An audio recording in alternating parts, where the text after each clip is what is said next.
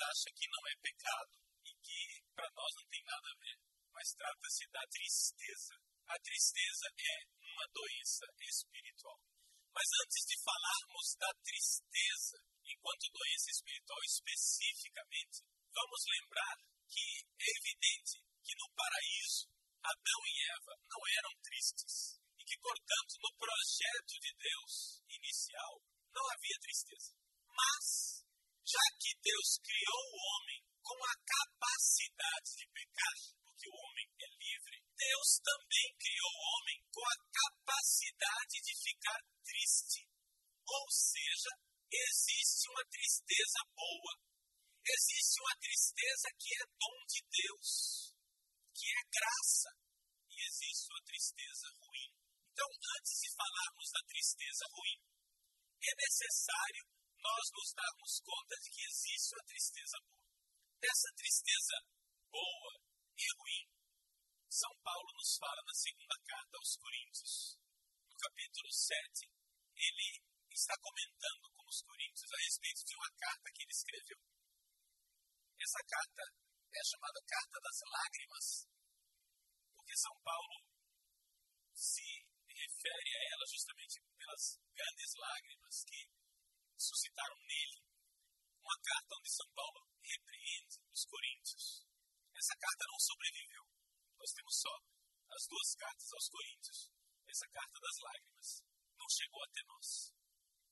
Mas, a respeito desta carta, São Paulo diz assim no versículo 8: Na verdade, nem mesmo se vos contristei com minha carta.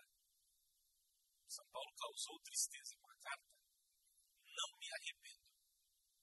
E mesmo se me tivesse arrependido, pois vejo que essa carta, ainda que por um momento vos entristeceu, agora alegro-me, não porque ficastes tristes, mas porque a vossa tristeza vos levou ao arrependimento. Então existe uma tristeza que leva ao arrependimento e ela é boa. Mas ele não para por aí, continua. De fato, a vossa tristeza foi uma tristeza segundo Deus. Então existe uma tristeza segundo Deus. Uma tristeza que é dom de Deus, nós poderíamos dizer. É a tristeza por nós termos perdido a amizade com Deus, a tristeza pelo pecado, a tristeza por termos pecado. Então ele diz: foi uma tristeza segundo Deus, e portanto não vos prejudicamos em nada. Pois a tristeza segundo Deus produz o arrependimento e assim leva à salvação. Existe uma tristeza que salva. Olha que coisa. E isso ninguém lamentará. Mas, ah, agora, a tristeza segundo o mundo, essa é a tristeza que nós vamos estudar hoje. A tristeza segundo Deus e a tristeza segundo o mundo. A tristeza segundo o mundo produz a morte. Vede o que a tristeza segundo Deus produziu em vós. Quanta solicitude, quantas escusas, quanta indignação, que temor, que saudade, que zelo. Então vejam, existe uma tristeza que produz algo de bom. E a tristeza segundo Deus. Mas existe uma tristeza segundo o mundo que conduz à morte. Vamos guardar isso, essa palavra de São Paulo, porque é importante. E é interessante isso, porque, nós iremos ver, a doença da tristeza está frequentemente acompanhada por um espírito de morte. Um espírito de morte tal que pode levar até ao suicídio. Vamos entender aqui esta tristeza. É o que nós queremos hoje investigar, queremos hoje estudar, segundo o ensinamento dos Santos Padres. A palavra tristeza em grego é lipe. A transcrição no nosso alfabeto seria L-Y-P-E. Lipe. Esta é a tristeza. E essa tristeza, que é doentia, é como todas as paixões, como todos os pecados capitais, como todas as doenças espirituais, é uma perversão da verdadeira tristeza. O que é a verdadeira tristeza? A tristeza boa, a tristeza segundo Deus.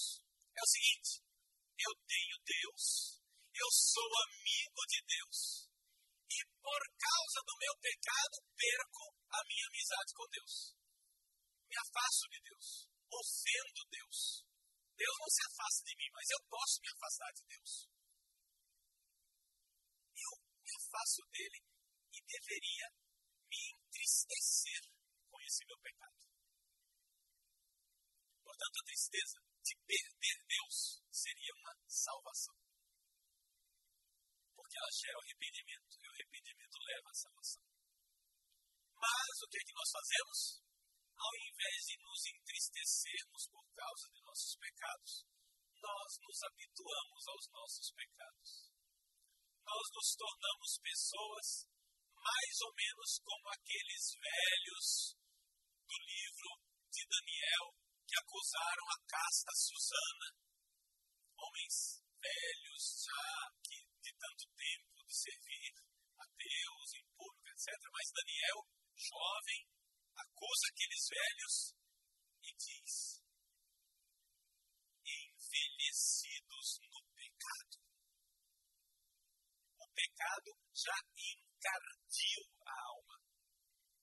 O pecado já se tornou habitual, já se tornou pecadinho de estimação.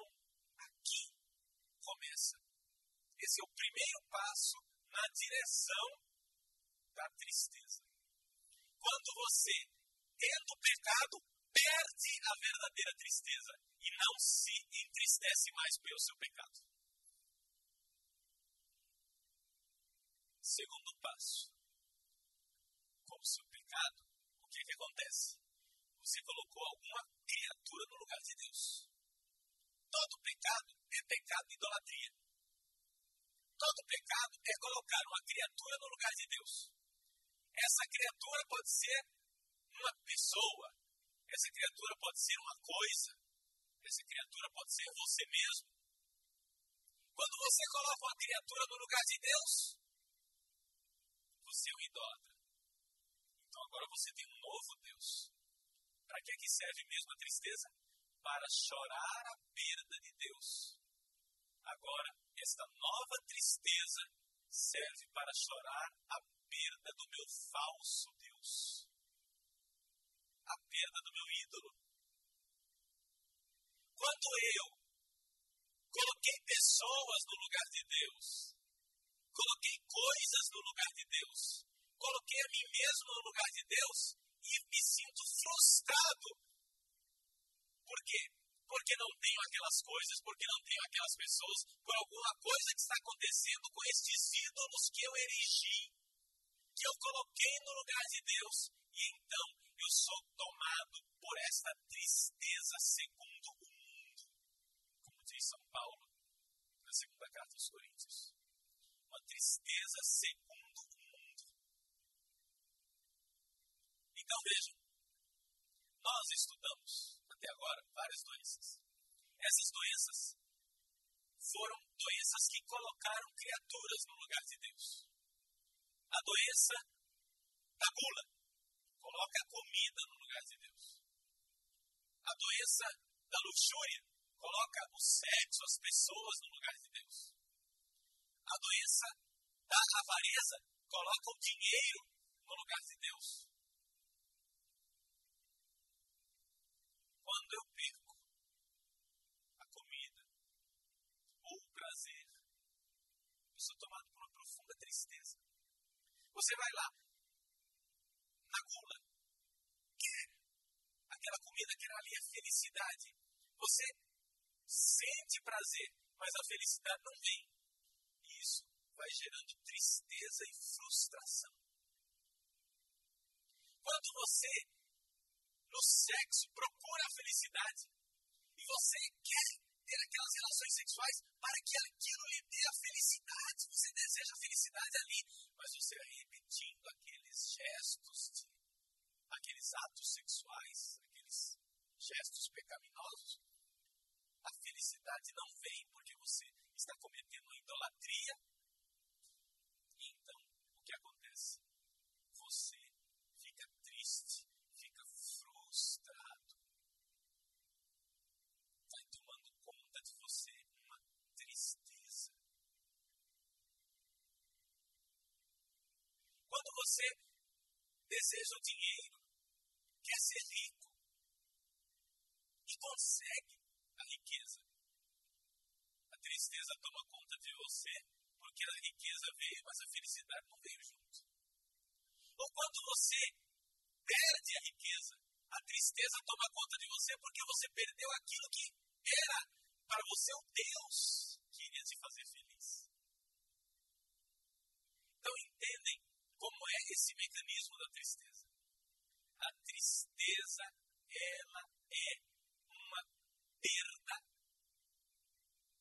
a perda de um falso Deus. Agora, cuidado, que aqui a coisa fica bem sutil. Eu disse que o arrependimento pelo pecado, a tristeza, segundo Deus, é coisa boa. Mas nem todo mundo que fica triste depois de um pecado está com uma tristeza segundo Deus. Calma lá. Por quê? Porque pode ser que não seja verdadeiro arrependimento, mas seja orgulho ferido. Quantas vezes em atendimentos e confissões a gente vê pessoas chorando por causa dos seus pecados? Mas não é tristeza segundo Deus. É tristeza segundo o mundo. Por quê? Porque aquela pessoa está triste de ter tido a sua imagem ferida. Ela não está triste de ter ofendido Deus. Ela não está chorando por Deus, ela está chorando por si mesma. Ela está chorando por sua bela imagem. Ela criou uma imagem. Eu sou santo eu sou perfeito. Ninguém me supera. Né? Alguma coisa assim. Não precisa ser tão exagerado, não. Às vezes a nossa vaidade é bastante sutil. Quando eu tenho a minha imagem ferida, você atende uma pessoa e a pessoa começa a choramingar, padre, por que, que eu fui fazer isso? Olha o eu na frente. Por que, que eu fui fazer isso? Como que eu fui fazer isso? Quer dizer, ela aceita que qualquer pessoa do mundo peque, isso não importa para ela, não. Ela sente que qualquer pessoa poderia pecar, poderia fazer isso, não minimamente não interessa a ela. Mas como ela caiu do alto do pedestal da sua imagem idolátrica, ela chora. Não o pecado. Chora o seu ídolo perdido. Chora o espelho quebrado. Chora a sua bela imagem, imagem narcísica de ter sido e ter sonhado com algo tão belo que não existe. Narciso, segundo a mitologia grega, vocês conhecem a história de Narciso? Narciso era um rapaz belo, e tão belo, que ficava no riacho se contemplando. E aí ele olhava para aquela imagem refletida, colocava a mão e a imagem se desfazia. Colocava a mão e não conseguia alcançar, até que finalmente era tomado por uma tal tristeza que ele se joga no riacho e morre. Narciso se mata. Por quê? Pela tristeza de não alcançar aquela figura amada que era ele mesmo. Isso mostra exatamente essa idolatria que nós podemos ter de nós. Isso nós iremos ver quando estudarmos a doença da vaidade.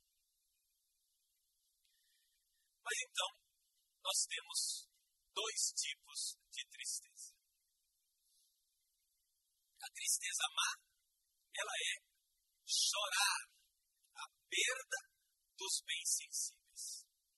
Então vejam que trata-se de uma tristeza patológica, uma tristeza que é doentia, é uma reação patológica. Além desse tipo de tristeza, onde eu perco um bem sensível, existe também tristeza que nasce da ira. Quando uma pessoa está doente de ira, colérica, ela também pode ter uma tristeza decorrente desta raiva. Sobretudo com uma espécie de raiva, porque tem tipos de raiva também, né? Nós iremos ver isso quando estudarmos a raiva, a ira. Existem tipos de raiva. Existe um tipo de raiva chamado rancor, que em grego é chamado de mnesikakia, ou seja, recordação do mal. Aquela pessoa que não se esquece nunca do mal que lhe foi feito e cria aquele rancor, aquela raiva que secreta não se manifesta com tanta clareza, mas que vai crescendo dentro da pessoa e vai se transformando em tristeza também. Então existe esta realidade da tristeza que vem da faculdade irascível. Então nós vemos que os nossos desejos frustrados dão origem a uma tristeza doentia. Bom, São João Clímaco, a famosa obra que nós já conhecemos, nossa velha amiga, A Escada do Paraíso, diz assim: que se alguém, por acaso, quiser saber se está apegado a alguma coisa, saiba, quando aquele objeto ou aquela pessoa se afasta, você se entristece, você está apegado. Você precisa se curar de apego.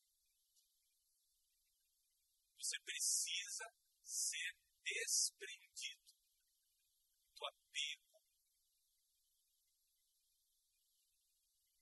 Agora, você vai dizer, mas pare, não é normal. Não é normal, por exemplo, sentir saudade de uma pessoa que a gente ama. Existe uma saudade boa e uma saudade má. Existe uma saudade que é simplesmente prova de amor, no sentido em que você lembra da pessoa com agradecimento, com gratidão. Puxa vida, como foi bom estar ao lado daquela pessoa. Outra coisa é você, a todo momento, chorar a si mesmo. Porque vejam, por exemplo, quando acontece uma morte, tem gente que chora de forma sadia. Esse choro sadio é o choro de uma saudade de quem ama, como Jesus também chorou diante do túmulo de Lázaro. Uma saudade de quem vê e de quem sabe pela fé que a morte é algo errado, é algo que não funciona, que não está verdadeiramente no projeto de Deus, pelo menos não do jeito que a gente vive a morte. No projeto de Deus, a morte como ela existe hoje é algo de errado. Então nós choramos. Outra coisa é uma pessoa enlutada que simplesmente chora a si mesma. A gente vê isso claramente em velórios. Tem gente que chora o defunto, tem gente que chora a si mesmo. Tem gente que diz o tempo todo, e agora como é que eu vou ficar? E eu? É, compreende que essa tristeza não pode ser sadia.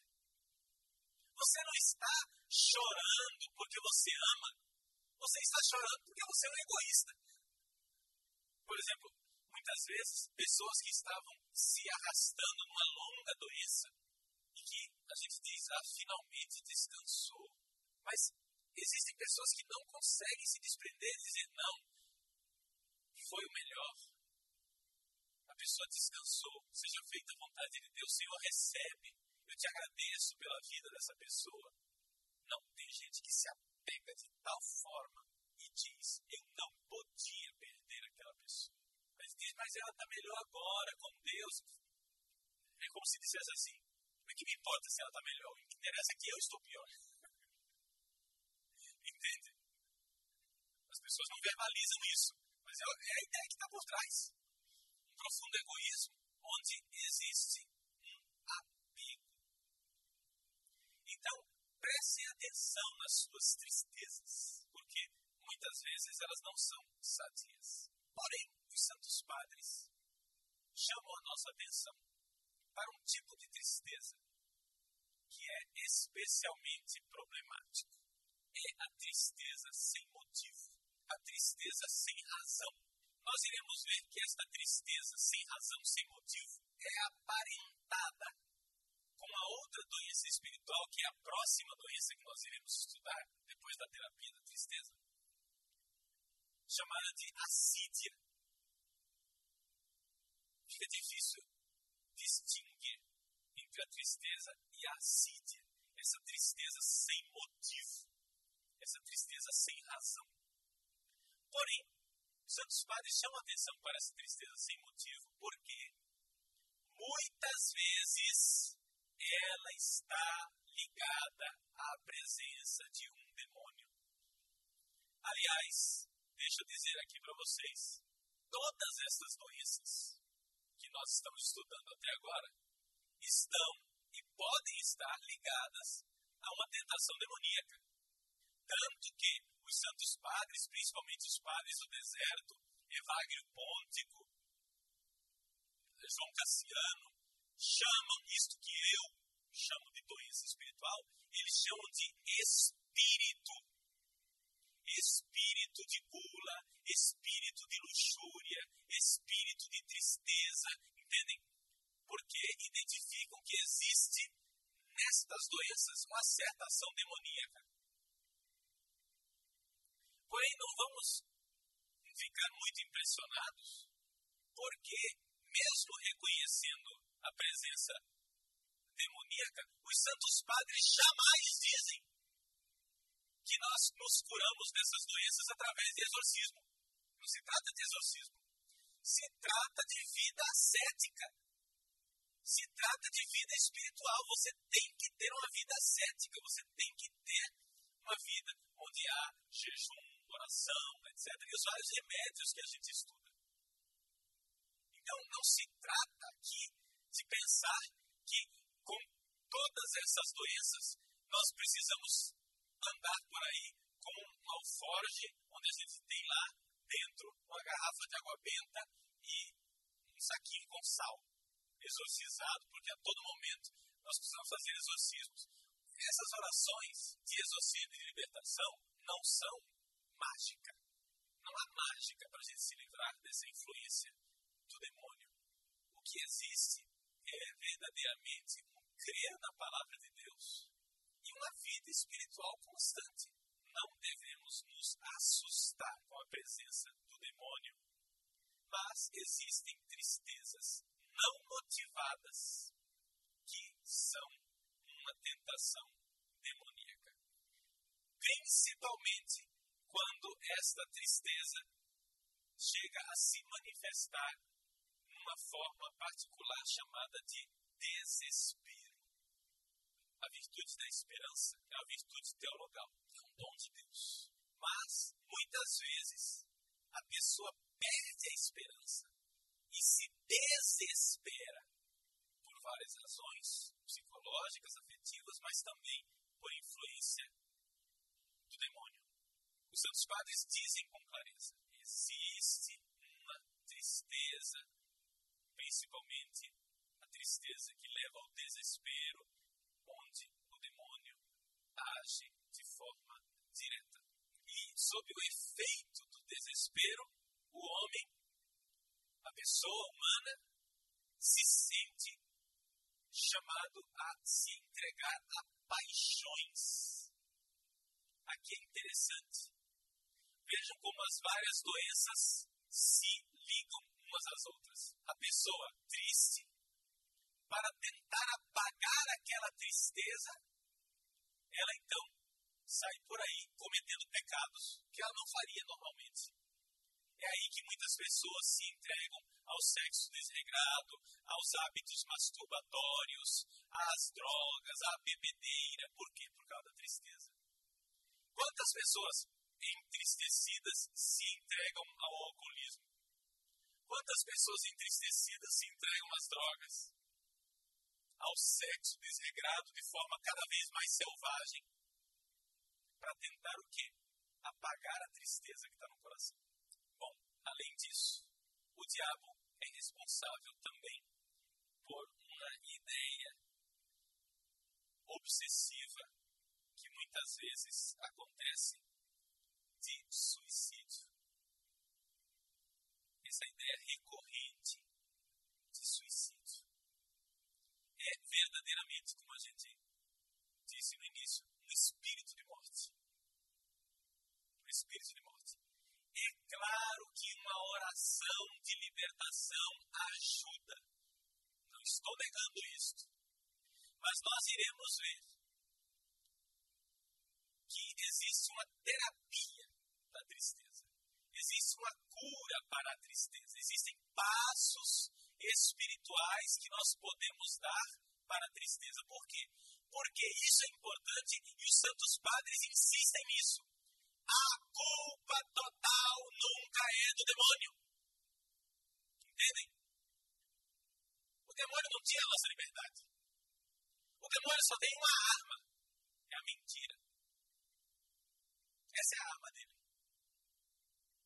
E é por isso que São Paulo insiste que nós devemos lutar contra o demônio com a espada da palavra de Deus, ou seja, a palavra da verdade uma palavra mentirosa, obsessiva, repetida na minha cabeça, pode ser contraposta a uma palavra da verdade. Então, a gente precisa se apegar à palavra de Deus e usar a palavra de Deus como golpes de espada contra a presença do demônio. Então, a responsabilidade, na verdade, é do homem. Porém, atenção, esta responsabilidade que eu estou dizendo, também, hoje, nós sabemos que existe patologia, a doença mental. Então, além, eu estou falando aqui tristeza enquanto doença espiritual. Tristeza enquanto doença espiritual, o homem permanece livre. Agora, existe a doença mental, onde a pessoa perde a sua liberdade. Existem doenças mentais em que a pessoa já não é mais livre. E é por isso que hoje nós reconhecemos que a questão dos suicidas é evidente que o suicídio é sempre, objetivamente, uma desordem.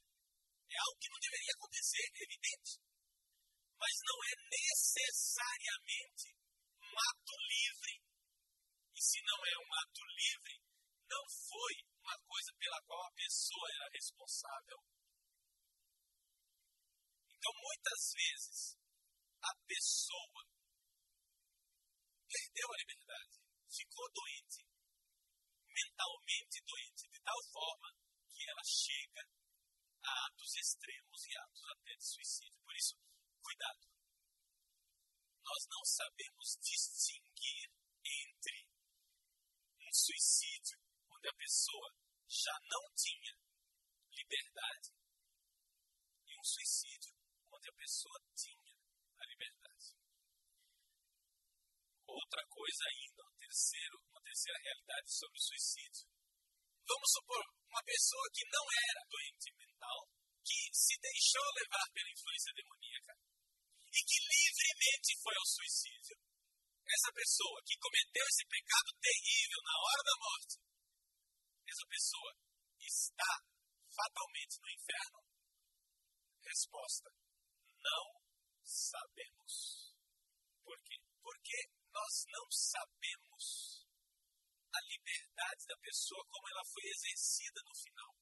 Existe uma famosa história São João Maria Vianney. São João Maria Vianney um dia estava atendendo confissões e a fila era comprida porque ele era um famoso confessor, vinha gente em todos os lugares do mundo inteiro para se confessar com ele. E havia uma mulher que estava desesperada, preocupadíssima com a salvação do próprio marido, porque o marido dela tinha cometido suicídio, tinha se jogado de uma ponte. Ela estava lá angustiada na fila da confissão. São João entrou na igreja, passou pela fila, sem que ele soubesse de nada, de repente ele para na frente da mulher, olha para ela e diz: Minha filha, não se desespere, houve tempo entre a ponte e a água. O que, é que ele está querendo dizer? Entre a decisão de se jogar da ponte e a morte real por afogamento, houve tempo de ele chegar e dizer: Que besteira é essa que eu estou fazendo? Senhor, misericórdia. E se arrependeu. E, portanto, o arrependimento, onde a pessoa, na hora da morte, clama por Deus, é acolhido por Deus. É como o bom ladrão na cruz. No último momento é salvo. E isso acontece mesmo que a pessoa não tenha tido tempo. Nós não sabemos todos os detalhes do processo da morte. A morte não é um ato instantâneo. Morreu e já aparece lá diante de Deus. Existe um processo. E neste processo de morrer, existe uma possibilidade da pessoa exercer livremente a sua escolha por Deus, se arrependendo. Entendem? Então, vejam só, é verdade aquilo que a igreja diz, que depois da morte já não há mais possibilidade de arrependimento. É verdade, depois da morte não há possibilidade de arrependimento, porque o tempo acabou. Mas é que a morte é um processo, porém é depois desse processo. Então, a morte não é um instante automático. Este processo, como ele acontece, nós não temos os detalhes. Cientificamente falando, nós podemos ter algo, intuir alguma coisa daquelas famosas experiências de morte próxima, near death experience. Experiência de morte próxima, relatos de pessoas que tiveram o eletroencefalograma plano, morreram clinicamente, morreram cerebralmente e voltaram nós temos inúmeros relatos disso. E a gente vê que existe um processo. Não é só o momento da morte. Entre o momento da morte em que o coração parou de bater, o cérebro parou de funcionar e a morte real, teologicamente falando, em que a alma vai para junto de Deus, existe ali um intervalo de tempo em que a pessoa é possível que ela retorne. É possível que ela volte. Porque já aconteceu. Então, isso é só um parênteses a respeito da questão do suicídio, para dizer é por isso que a disciplina da igreja mudou a esse respeito. Antigamente, uma pessoa cometia suicídio, ela não podia jamais ser enterrada dentro do campo santo não podia ser enterrado no cemitério, num lugar sagrado. Ela tinha o cemitério dos pagãos, dos suicidas, de quem não era batizado. Era outro cemitério. Era lá que era enterrado. E não podia ter missa hoje, quando eu não tenho nenhuma intenção específica para rezar nas missas. Eu muitas vezes me lembro dessas pessoas, dessas almas, porque ninguém se lembra de rezar. Eu coloco essa intenção. É bom isso, porque a gente ganha amigos no céu, entende? A gente vai e reza por eles, eles ficam nossos amigos e depois intercedem por nós. Nós cremos que a tristeza é uma doença da alma e ela tem efeitos patológicos. O livro de Sirac, Eclesiástico, ele diz assim: a tristeza perdeu a muitos. A tristeza causou a perdição de muitos. Eclesiástico capítulo 30, versículo 23. E nós temos então a lista de males espirituais que podem nascer da tristeza, a lista feita pelos santos padres.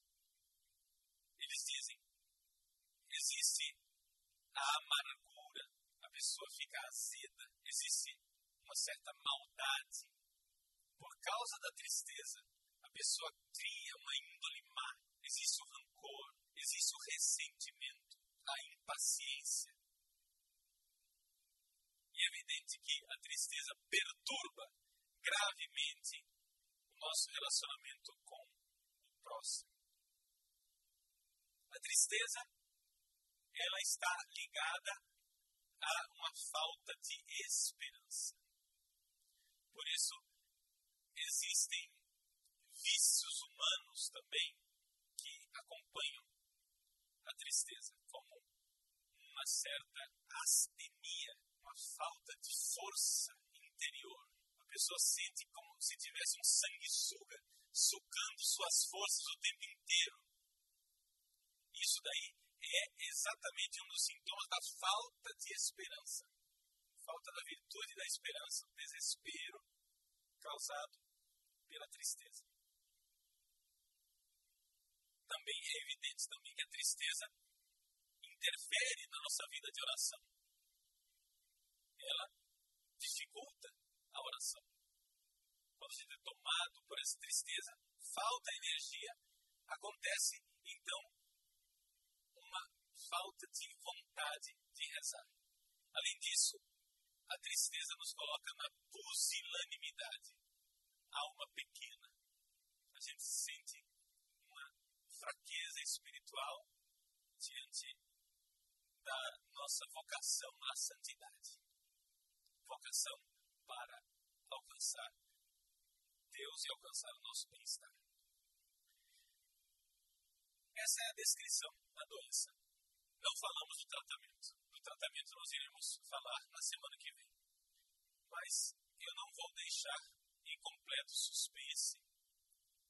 Gostaria já de dar uma pequena orientação, porque eu sei que a tristeza é uma doença espiritual muito comum, principalmente num mundo como o nosso, onde nós procuramos a felicidade aqui na Terra.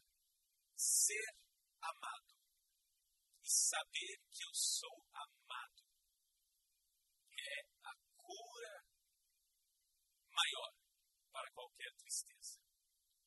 Ontem de manhã eu fui pregar para casais da renovação carismática. E um casal foi dar testemunho.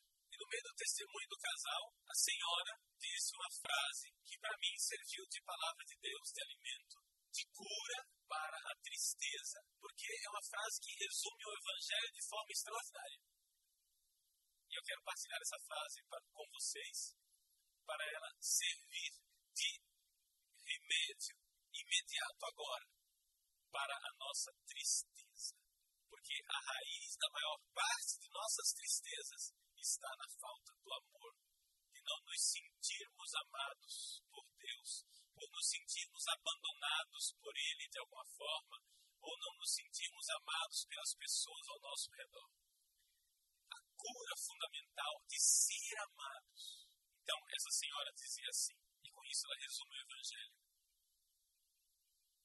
Eu não sou amada quando mereço, porque quando eu menos mereço, é que eu mais preciso ser amada.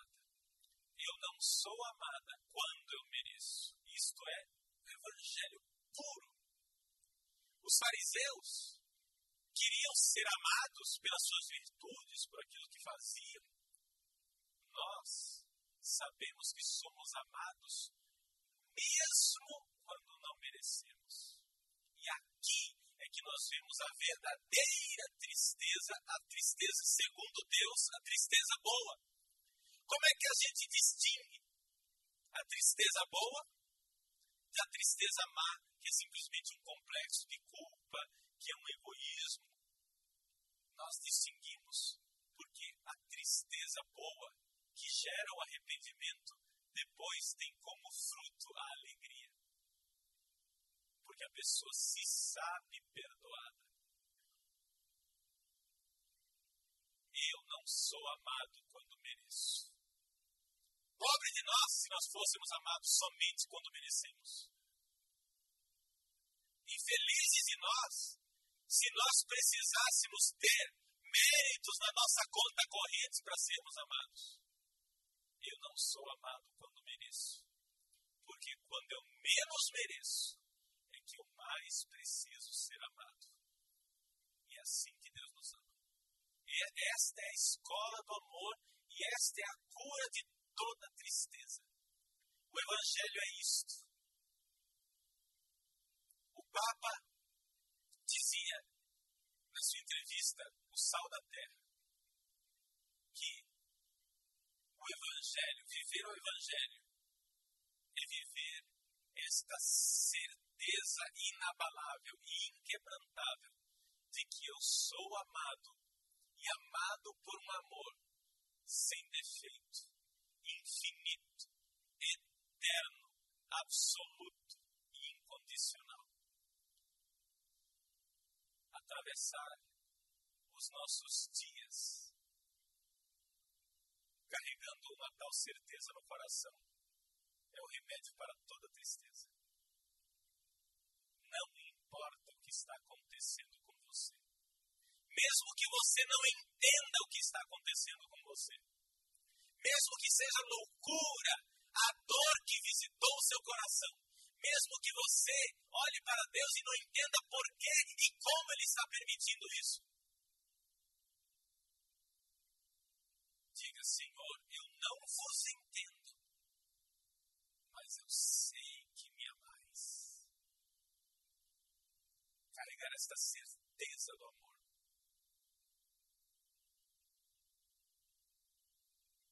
Nós precisamos dar a Deus esta fé. Esta fé no amor. E se dizer sim, eu creio no vosso amor, gera em nós a esperança, que é a cura da tristeza.